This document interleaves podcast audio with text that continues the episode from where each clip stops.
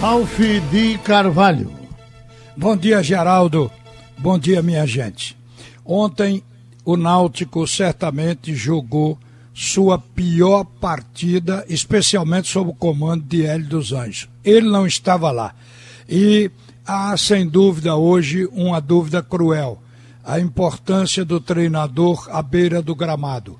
Cada treinador ele tem a sua característica. Aquele treinador sereno, que treina, chega na hora do jogo, fica calado, jogadores se habituam e nada muda se ele não estiver.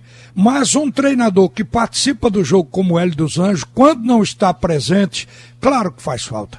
Coisas que aconteceram ontem, nós certamente achamos que não aconteceriam se Hélio dos Anjos estivesse à beira do gramado. O time do Náutico não encontrou a sua tradicional já maneira de jogar. Foi um time perdido dentro de campo e se tornou um time presa fácil para a equipe sergipana do Confiança. E aí o Náutico perdeu um momento importante para mudar o curso e tranquilizar a torcida nessa competição no direito a permanecer na Série B. Não é que esteja descartada essa possibilidade. Ela, na verdade, existe, tem jogos para isso e o Náutico certamente vai retomar o curso diante da equipe do Paraná para poder voltar à competição com direito a sair da zona do rebaixamento. Mas a gente ainda volta a falar do Náutico aqui no Bate Rebate, porque nesse momento nós estamos com o presidente do Santa Cruz na linha. O Náutico o Esporte ainda tem tempo. Santa Cruz só tem duas rodadas para conseguir seu objetivo.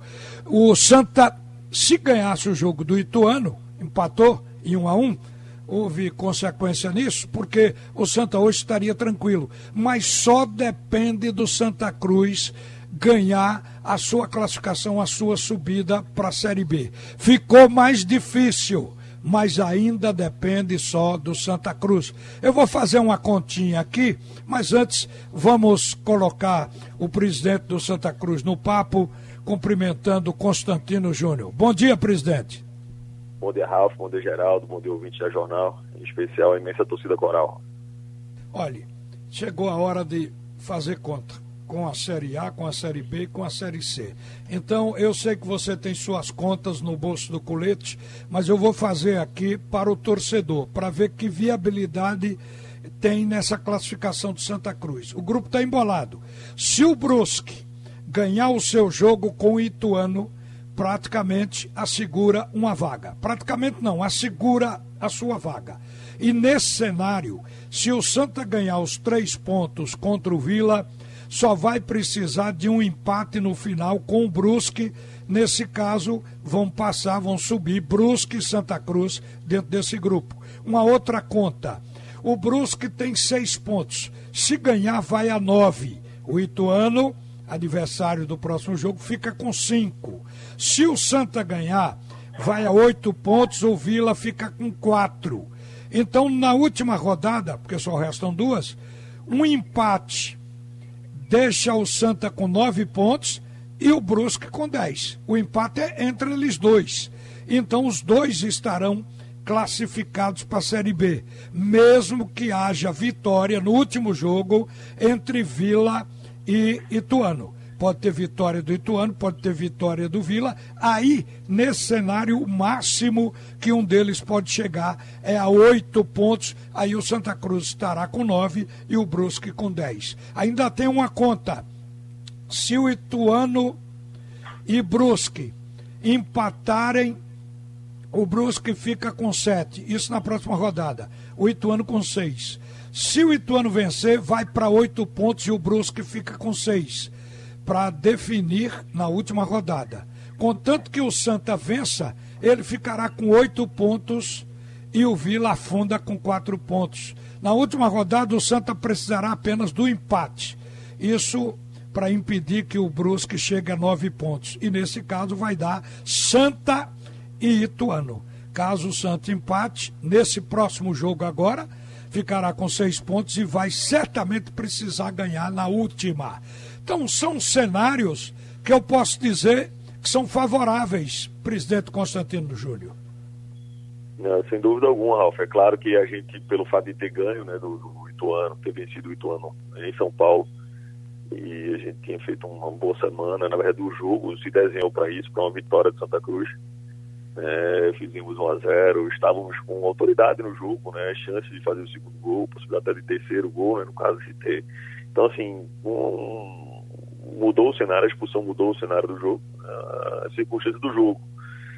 Então, claro, o grupo está muito embolado, né? Temos dois jogos, acho que uma crescente técnica, né? Na verdade, acho que o resultado fora da curva foi a derrota aqui contra o Vila Nova.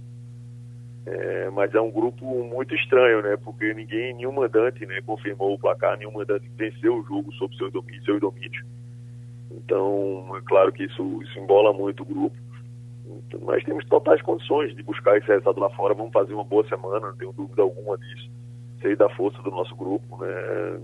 Foi um lance que realmente atrapalhou toda a partida. Né? Então vamos trabalhar bem, trabalhar firme durante a semana para que a gente consiga fazer um bom resultado lá em Goiânia e trazer esse resultado aqui para o Arruda para definirmos, né, para sacramentarmos a classificação na última rodada contra o Brusque. Esse é o pensamento nosso, com muito trabalho, com muita humildade, pé no chão, mas sendo sabedores que a gente pode sim buscar um resultado positivo é, já nesse próximo jogo do, do, no jogo do próximo sábado contra o Vila Nova em Goiânia. Ô Constantino, o que é que a direção do clube pode fazer num caso como o que ocorreu diante do Ituano? E como prevenir um jogador que é quanto mais, que repete os cartões amarelos? É o jogador que mais tem cartão amarelo no grupo do Santa Cruz, é recordista, e, o Bileu. Mas é, como controlar esse estado emocional? Porque ele levou dois cartões em menos de três minutos e mereceu a expulsão. O que, o que a direção fez, isso fica por conta da comissão técnica. Como agir num caso desse, estando numa situação como a sua? É, a gente sabe que trabalha com grupo, né? E dentro de grupo você não pode individualizar os problemas, nem também as soluções. É, porventura algum jogador vem aí e decida sozinho um jogo, né? É, claro, o mérito, é, aquele atleta tem mérito, mas é mais do grupo como um todo. É, e também na, no, nos casos de existir algum erro, alguma expulsão, eu acho que a função dele dentro de campo já é uma função mais ingrata, que é quem tem que estar tá caçando os jogadores. É claro que existiu um, um, excesso né, de vontade no atleta. Inclusive ele foi empurrado, né? Você vê que ele chega sem equilíbrio, mas é claro, ele podia ter jogado o corpo né, ali no, no outro atleta que, que, dificilmente até é, é seria marcado falta. Né? Então existe um. Ele foi desequilibrado pelo atleta do, do Ituano, que empurrou, e aí ele já estava sem equilíbrio, estava caindo né, e por, um, por uma questão, é, é, é uma reação instantânea, né, ele, ele, ele, colocou a perna, né, o que na verdade fez com que o atleta do Ituano também caísse no chão pela, pela, pela pancada, né, e aí, claro, foi merecido sim o segundo cartão e consequentemente a expulsão, mas acho que as, as questões das sanções que a gente deixa para dentro do grupo, né, a gente não pode estar expondo atletas ou a, a, força do grupo, e ele, ele é um atleta que foi importante, que é importante durante essa caminhada, essa trajetória nossa, é, infelizmente na, na, no seu papel, na sua função de estar tá marcando mais, estar tá, tendo mais pegada, acaba tendo mais chance de tomar cartão. Mas é claro que as conversas existem e a gente vai sim ter que ter muita vontade, muita disposição, mas esse excesso, essa, essa, essa euforia em excesso, essa busca pela vitória não pode causar desequilíbrio emocional. Então a gente precisa estar com a cabeça boa, é, focado único exclusivamente dentro de campo, né, com, com buscando vitória é, para que esse excesso não, não comprometa, né, não atrapalhe a, a condição do grupo ou da própria partida, é, modificando. Você comentou muito bem, eu escutei o seu comentário, que é uma, existiram duas partidas no, no último domingo. É, foi uma partida até a expulsão, onde o Santa ganhava com autoridade, e uma outra partida após a expulsão do Bileu. Então é importante que a gente, claro, que mantenha a chama acesa com muita disposição, com muita vontade, mas sem esse excesso é, que acabe atrapalhando né, a condução do jogo, né, ou, ou, essas punições acabem atrapalhando, como foi no fundo. Então é, é, trabalhar a cabeça, trabalhar o lado físico, mental, mas fundamentalmente essa, a cabeça num momento como esse, numa reta final, que a gente não confunda esse excesso de vontade com, com é, vamos dizer assim, faltas que consigam, que possam é, criar um entendimento de uma expulsão que pode atrapalhar o andamento da, da, da, da equipe no partido. Ô Constantino, é certo que a gente diz que o jogador tem que ter sangue de barata para uma decisão porque ele pode receber até uma cusparada e tem que reclamar do juiz, ou seja, se voltar para o juiz e apontar o caso, mas não pode revidar nem reagir, porque normalmente no revide sai a expulsão. E está visto a importância, principalmente nessas partidas nervosas, de um jogador se exceder e ser expulso. Quer dizer, o Santa poderia ter ganho o jogo se não tivesse havido um incidente com o Bileu. Agora, eu soube que você já está sem unha de tanto roer as unhas. Eu fico pensando como é a situação da diretoria num jogo como esse, pela preocupação. Deve passar um filme que tudo que foi feito no Santa Cruz foi justamente para chegar nesse momento subir a Série B. A Série B é uma liberdade que o clube passa a ter. Como é que você, Tonico, esse pessoal todo responsável da sua diretoria está vivendo esse momento? Está tomando calmante ou está deixando, ou está vendo o filme para o tempo passar? Não, Alfa, na verdade, tendo equilíbrio, trabalhando, faz, é, tendo a consciência de estar tá fazendo o melhor para o clube né, num ano muito atípico, um ano de muita dificuldade né, obtenção de receitas. Né, e realmente um ano onde eu parabenizo e agradeço a, o empenho de toda a direção do Santa Cruz, dos conselheiros, das pessoas que têm chegado junto nesse momento de reta final. E é claro que ter essa consciência de que fez o melhor, que está fazendo o melhor, isso nos dá uma garantia, né, nos dá uma, uma, uma, força. Né? E é trabalhar, saber que futebol é isso. Né? Às vezes você faz tudo certo e um, um, um, alguém derrapa ali dentro. É claro que não depende só de você, a gente não entra em campo mas a gente cabe a gente né, dar todo o alicerce, dar toda a tranquilidade para que o, futebol se desempenhe dentro de campo da melhor forma possível. Então, é investindo numa boa logística, dando uma boa condição de descanso para os nossos atletas, é pensando no, na tranquilidade financeira. Então, tudo isso tem sido feito nessa reta final. E, claro, é, é são jogos. É, aconteceu com o próprio Ituano na, na, na última, na, no jogo lá, onde perdeu um jogador também no primeiro tempo. Então você vê como essa competição é equilibrada, né? esse equilíbrio é, permeia essa competição. Então, claro, é trabalhar, saber que são dois jogos aí para definir o nosso futuro, então fazer o melhor, né? criar um clima, um cenário positivo nessa semana, que a gente tenha toda a tranquilidade. O time está viajando depois de amanhã já para Goiânia, né? fazendo seus treinamentos em Recife, estando bem acomodado, bem alojado em Goiânia, cuidando do extracampo para que lá em Goiânia as coisas aconteçam de forma tranquila e sabe que existiu uma ocorrência muito grave no último jogo lá contra o Brusque, no jogo contra o Ituano também, uma dificuldade para a saída da delegação, que chegou praticamente atrasada no jogo. Então, assim, é importante estar atento né, para que o jogo transcorra unicamente dentro de campo e é pensando nisso que a gente vai trabalhar duro durante a semana, sendo sabedores que a gente pode sim buscar um resultado positivo.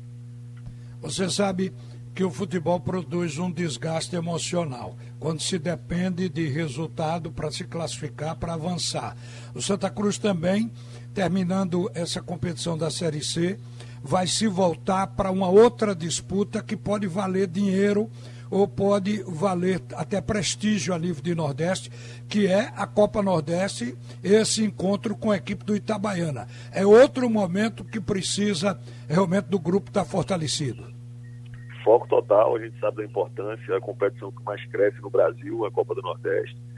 É uma grande vitrine, como você bem colocou, para que nossos jogadores estejam colocados no cenário nacional, uma competição que tem uma relevância, né, que vale uma vaga nas oitavas de final da Copa do Brasil, então o título dela já é, dá muita pontuação no ranking CBF, que você entra nas oitavas de final, dá também uma cota, né, você tem premiações por passagem de fase, então, acho que é uma competição extremamente importante. Né? Então, é claro que a gente tem que estar extremamente focado. Né? O foco total do, do ano nosso sempre foi colocado, né, da temporada 2020, é o acesso, sem dúvida alguma.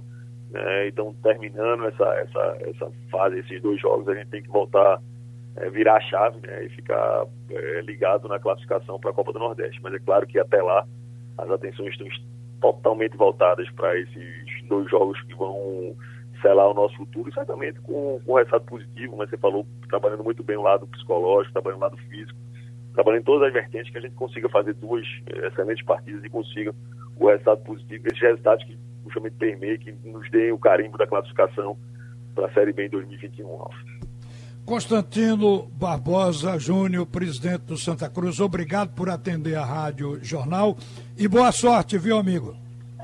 Forte abraço, Raul, forte abraço, Geraldo. Estamos nessa torcida, pedir posicionamento positivo à nossa torcida. Certamente com trabalho, com fé, a gente vai chegar lá e certamente é, é carimbar esse acesso para o Santa Cruz em 2021 estar tá na Série B. Forte abraço. Olha, Amanhã tem esporte e Fortaleza. Amanhã é um jogo na ilha, é outro jogo também importante, caráter decisivo, porque o esporte é outra equipe que precisa se sustentar na competição na Série A. Porque senão a coisa vai ficar difícil para quem vier a assumir a presidência do esporte nas eleições que ocorrerão certamente esse ano. Então, o esporte amanhã tem sua luta e amanhã nós nos focaremos um pouco no esporte. Eu ainda volto a falar aqui do Clube Náutico Capibaribe, porque o Marcelo Rocha, que foi o encarregado da função de ficar na área técnica como técnico do Náutico, porque o filho do, do treinador titular do Hélio dos Anjos, o Guilherme dos Anjos, também ficou com suspeita de Covid e não pôde ir para a área técnica. Então tudo estava acontecendo ontem. E ao cabo e ao fim, o Náutico jogou sua pior partida. Agora, o Marcelo Rocha me parece que acha que não mudaria muita coisa se o Hélio tivesse à beira do gramado. Vamos ouvir o treinador ontem que colocou o time do Náutico em campo.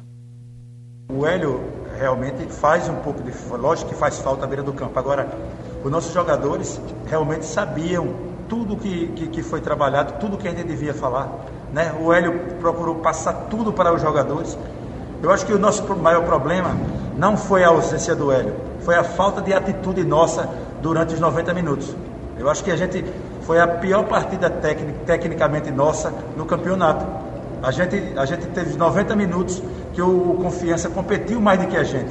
Jogou uma final do campeonato e a gente, infelizmente, não jogou.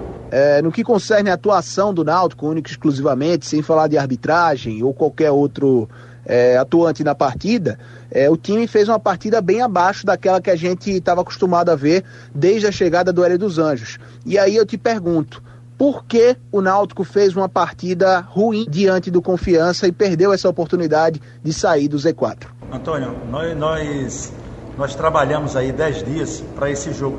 Os jogadores realmente estavam sabendo de, de tudo que nós, nós, nós tínhamos que fazer para a gente colher um bom resultado. É, e, e, realmente você tem razão quando você disse que foi tecnicamente foi a nossa pior partida no comando do Hélio. Tá? Então os jogadores vão, vão realmente. O Hélio vai passar tudo que a gente deixou de fazer, a cobrança vai ter que existir, mas é, é, é, é como, como eu lhe disse, a gente deixou muito a desejar né, nesse jogo, mas que, que não dá para lamentar. Passou, nós temos que, que nos reerguer e nós vamos para um jogo da vida sexta-feira contra o Paraná.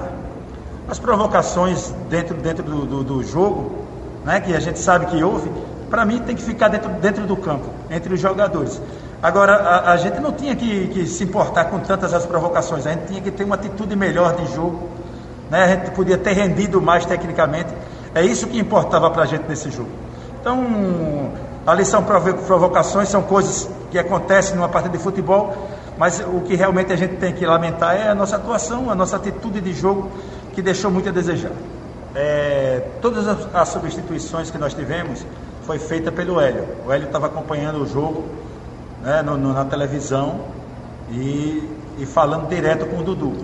Isso aí a gente vai ter que, vou ter que perguntar a ele para realmente saber por que ele, ele, ele trocou o Jean pelo Rui. Mas isso é uma opção, é uma opção para ver se nós ganhávamos mais velocidade. A gente sabe, sabe da qualidade do Jean na bola parada, mas ele, ele optou por outro jogador para ver se conseguia articular melhor as jogadas, se a gente conseguia dar um ritmo melhor na partida. Deve ter sido isso. Que é Clis Mangama, repórter do Jornal do Comércio. Queria a tua análise, Marcelo, do porquê que o Náutico sofreu tanto com é, em questões defensivas que eram pontos fortes até então, como a bola parada. É, o Confiança chegou muitas vezes através dessa da bola parada, seja em faltas ou em escanteios, ou também nessa bola em profundidade, já que o time tomou muita bola nas costas dos laterais, nas costas da zaga, e assim o Confiança chegou a levar perigo várias vezes ao gol do Anderson. É, nós, nós deixamos a desejar na competitividade, né? Por isso que, que sofremos tanto, erramos muito na saída de bola, né? E, e sofremos muito com isso. É por isso que nossa defesa, né? A, o setor defensivo nosso sofreu tanto nesse jogo, porque nós abrimos mão da posse de bola, a gente fez um jogo que não é costumeiro nós fazermos, é um jogo, o Náutico é um, uma equipe que, que tem a posse de bola, que, que joga no campo do adversário e hoje a gente não conseguiu fazer isso, né? não conseguimos impor nosso ritmo de jogo. E erramos muito, erramos muito passe, é por isso que sofremos bastante. Bom, aí as respostas dadas pelo Marcelo, que atuou como o treinador do Clube Náutico Capibaribe. Ontem a partida foi ruim. Só se salvou o Anderson, goleiro. Mesmo assim, cometeu um pênalti, porque ele foi muito exigido. O time do Confiança foi muito superior ao Náutico desde o primeiro minuto. E o goleiro evitou um gol com três minutos numa cobrança de falta que a bola quicou dentro da pequena área. Passou por dentro da defesa e foi quicar na pequena área. Ele tirou com o pé e fez defesas importantes, pelo menos evitou umas três bolas só no primeiro tempo que poderiam ter entrado. Agora, o melhor jogador em campo foi o camisa 11 da equipe do Confiança, o Reis, que no jogo nos aflitos ele já tinha feito estrago em cima do Clube Náutico Capibaribe. Mas o Náutico vai ter o poder de se recuperar. Uma das perguntas que acabou sendo respondida aí sobre Jean Carlos é porque todos questionamos o fato de que Jean Carlos foi sacado para a entrada de Rui e, na verdade, Giancarlo deveria ter ficado, porque não foi só ele, o time todo jogou mal no primeiro tempo, já no primeiro tempo. Então, o Giancarlo deveria ficar, porque num jogo desse você consegue, às vezes, um gol com bola parada.